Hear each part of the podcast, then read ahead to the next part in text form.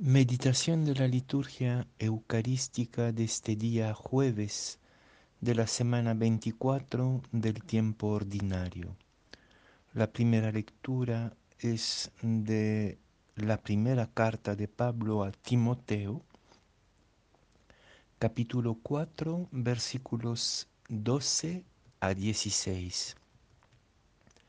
El Evangelio es de San Lucas, capítulo 7, versículos 36 a 50.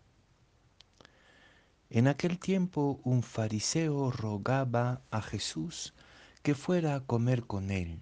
Jesús entrando en casa del fariseo se recostó a la mesa y una mujer de la ciudad, una pecadora, al enterarse de que estaba comiendo en casa del fariseo, vino con un frasco de perfume y colocándose detrás junto a sus pies, llorando, se puso a regarle los pies con sus lágrimas, se los enjugaba con sus cabellos, los cubría de besos y se los ungía con el perfume. Al ver esto, el fariseo que lo había invitado se dijo, si éste fuera profeta, sabría que es esta mujer, que lo está tocando, y lo que es una pecadora. Jesús tomó la palabra y le dijo, Simón, tengo algo que decirte. Él respondió, dímelo, maestro. Jesús le dijo, un prestamista tenía dos deudores uno le debía 500 denarios y el otro 50. Como no tenían con qué pagar, los perdonó a los dos. ¿Cuál de los dos lo amará más? Simón contestó, supongo que aquel a quien le perdonó más. Jesús le dijo, has juzgado rectamente. Y volviéndose a la mujer, dijo a Simón, ¿ves a esta mujer? Cuando yo entré en tu casa, no me pusiste agua para los pies. Ella en cambio me ha lavado los pies con sus lágrimas y me los ha enjugado con su pelo. Tú no me besaste, ella en cambio desde que entró no ha dejado de besarme los pies. Tú no me ungiste la cabeza con ungüento. Ella en cambio me ha ungido los pies con perfume. Por eso te digo, sus muchos pecados están perdonados, porque tiene mucho amor. Pero al que poco se le perdona, poco ama. Y a ella le dijo, tus pecados están perdonados.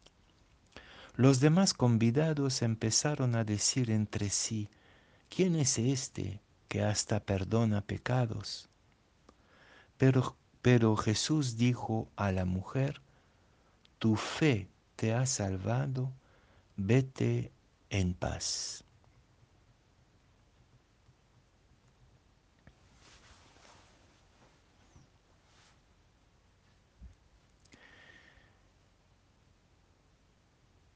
Existe, a propósito de este Evangelio, una discusión sin fin entre teólogos y entre exégetas para saber si el perdón es primero o si es el amor el primero, si se le perdona porque amó o si amó porque perdona. Y quizás esta discusión es algo vano, porque amor y perdón son inseparables. Uno no perdona si no ama. Y si uno ama, como dice San Pablo, cubre una gran cantidad de pecados. Pero más allá de esta discusión entre amor y perdón, les invito esta mañana a meditar la relación que existe entre silencio y palabra. Este Evangelio es una maravilla de silencio y de palabra que brota del silencio. El comienzo del relato nos presenta a un fariseo que no dice nada, a un Jesús que no dice nada y sobre todo a una mujer que probablemente no tiene nada que decir porque se sabe una pecadora pública. Y viene en silencio, cosa asombrosa que esta mujer entre a la casa del fariseo tan fácilmente, eso también es una pregunta, pero no habla, se pone directamente de rodillas y hace un gesto que es un gesto escandaloso.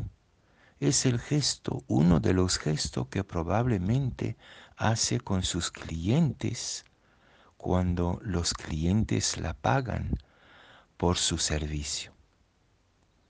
Silencio, silencio del fariseo, silencio de Jesús, silencio de los convidados y de la mujer. Pero estos silencios son muy distintos. El silencio de la mujer es el silencio de la esperanza sabe que es pecadora y no trata de justificarse.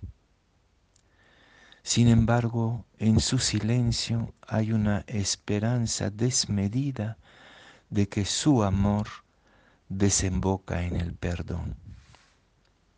Está el silencio del fariseo, un poco sospechoso, porque él conocía a esta mujer, en cambio aparentemente Jesús no la conocía. Pero el silencio del fariseo es el silencio de los prejuicios, del juicio a priori a esta mujer, lo que es, lo que es, confunde, reduce a la mujer a su oficio de prostituta, de mujer de mala vida. No entra en el secreto de la persona, su silencio es un refunfuñar con sus prejuicios, lo que muchas veces es el sentido de nuestros silencios ante los demás. El silencio de Jesús, al contrario, es un silencio contemplativo.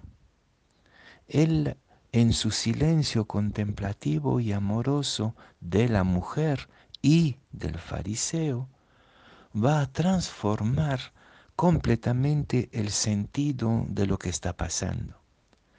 La mujer está haciendo un gesto escandaloso, vuelvo a decir, probablemente uno de los gestos por los cuales sus clientes la pagan de costumbre.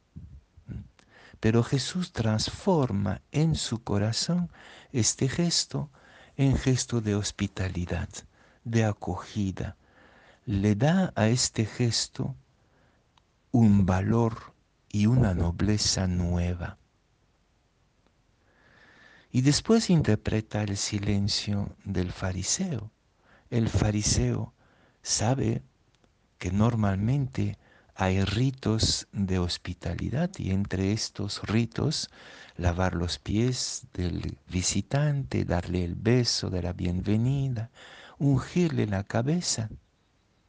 Nada de esto, con nada de esto cumplió Simón. Y Jesús, oh nuevo escándalo, presenta el gesto de la mujer como un reproche como una lección de cortesía, de hospitalidad hecha por la mujer a Simón.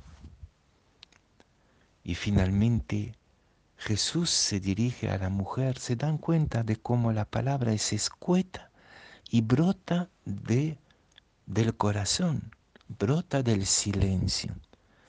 Para nosotros también si tenemos que cambiar de corazón, salir de nuestros prejuicios a propósito de los demás, primero tenemos que estar dentro de nuestro corazón con una mirada contemplativa que transforma completamente nuestra mirada sobre el otro y nuestra en nuestra acogida del otro.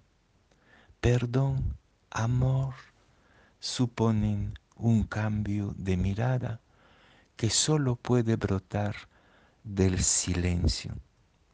¿Qué habrá pensado Simón? Seguramente que se habrá sentido avergonzado por no haber hecho los gestos mínimos de la acogida, pero también habrá sido convertido su corazón por el gesto de la mujer. A ver si hoy día las personas con quien tenemos prejuicios de rechazo nos convierten.